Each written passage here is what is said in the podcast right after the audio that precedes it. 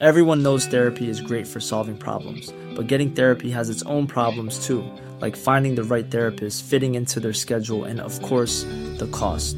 Well, BetterHelp can solve those problems. It's totally online and built around your schedule. It's surprisingly affordable too. Connect with a credentialed therapist by phone, video, or online chat, all from the comfort of your home.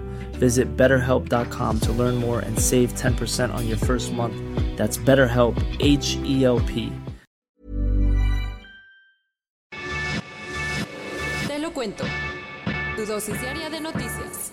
Hola, soy Pau Mendieta y aquí te va tu dosis diaria de noticias. Te lo cuenta, te lo cuento. La segunda es la vencida. Después de una cancelación, el sábado fue enviada al espacio la primera misión tripulada de SpaceX. El miércoles, el mal clima nos dejó con las ganas de ver el lanzamiento de la primera misión tripulada que la NASA realizaba con SpaceX, la empresa de Elon Musk. Pero el sábado, a las 3.22 de la tarde, hora de Filadelfia, el cohete Falcon 9 que impulsaba a la cápsula espacial Dragon despegó de Cabo Cañaveral, Florida. A bordo, los astronautas Douglas Hurley y Robert Behnken comandaron una misión histórica mientras que en la Tierra los despidieron Donald Trump y su VP Mike Pence. ¿Por qué fue histórica?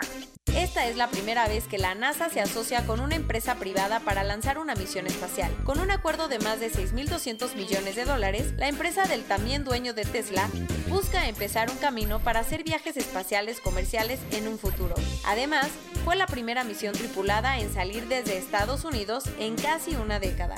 Llegaron a la Estación Espacial Internacional. 12 minutos después de que el Falcon 9 saliera de Florida, la cápsula Dragon se separó de él y encontró la órbita terrestre. Una vez ahí, navegó cerca de 19 horas a una velocidad de 17.500 kilómetros por hora hasta que finalmente ayer, a eso de las 10.16 de la mañana, tiempo de Florida, la cápsula se logró acoplar a la Estación Espacial Internacional y el cohete aterrizó de forma exitosa en una plataforma en el Océano Atlántico, así que se podrá usar en otra misión. Lo que sigue. Doug y Robert acompañarán por 120 días a los tres residentes de la estación, dos rusos y un estadounidense, y se espera que en septiembre regresen a la Tierra. Inicia la reapertura.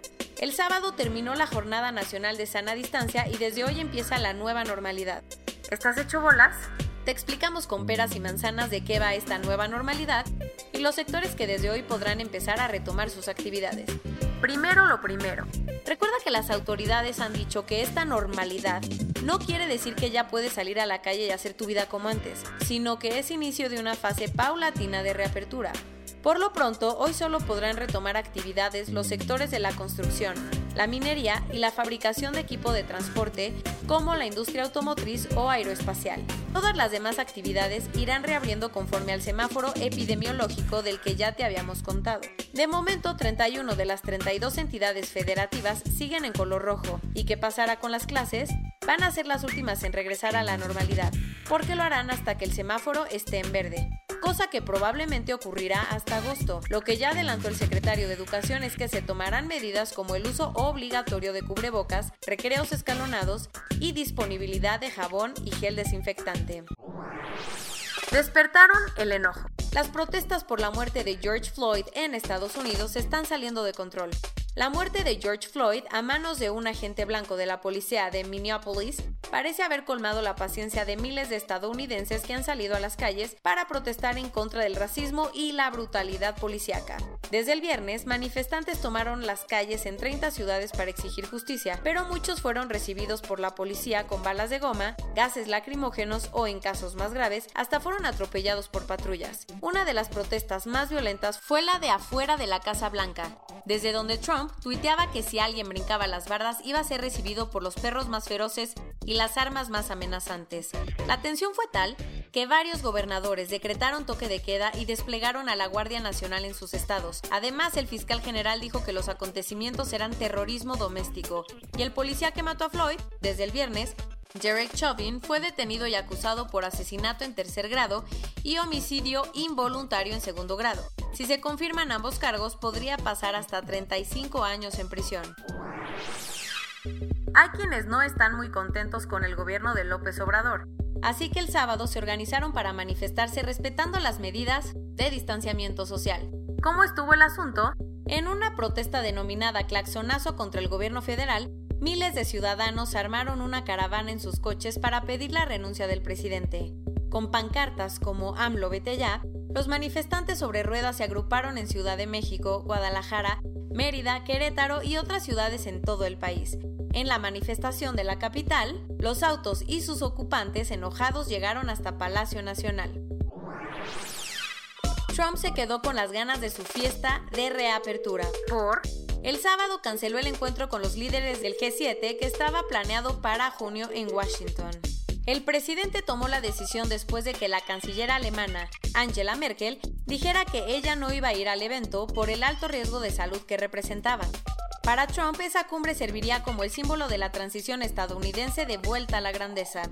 Pero como Donald no se quiere quedar con las ganas, anunció que en septiembre sí la va a hacer e incluso va a invitar a su BFF Vladimir Putin.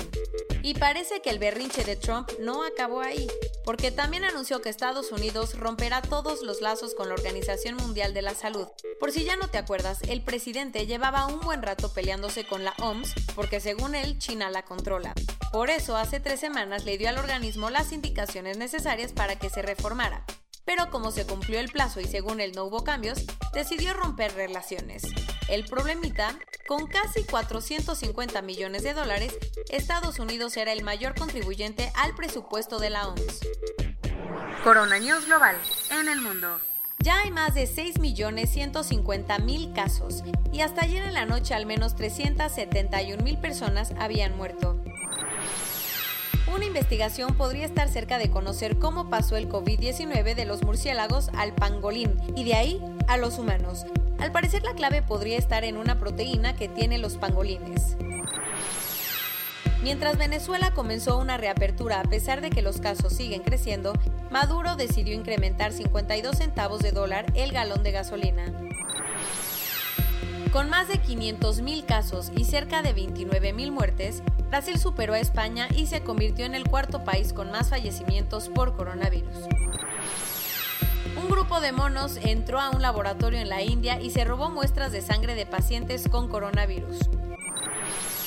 En México, hasta ayer en la noche 90.664 personas se habían enfermado de COVID-19 y desafortunadamente 9.930 habían muerto.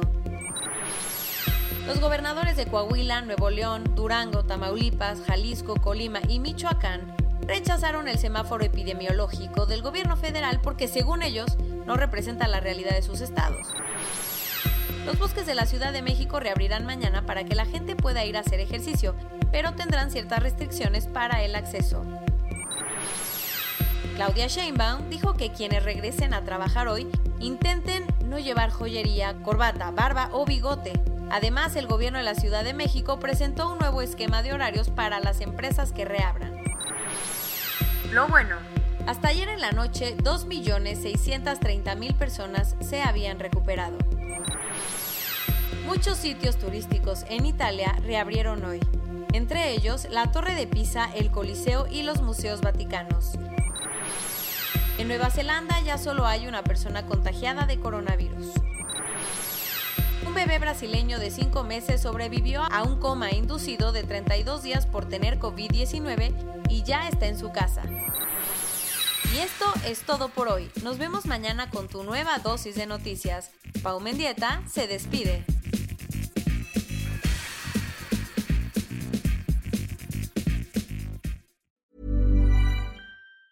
Hey, it's Danny Pellegrino from Everything Iconic. ¿Ready to upgrade your style game without blowing your budget?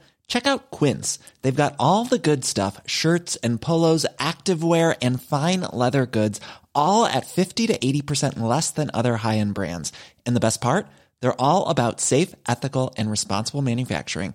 Get that luxury vibe without the luxury price tag. Hit up quince.com slash upgrade for free shipping and 365 day returns on your next order. That's quince.com slash upgrade.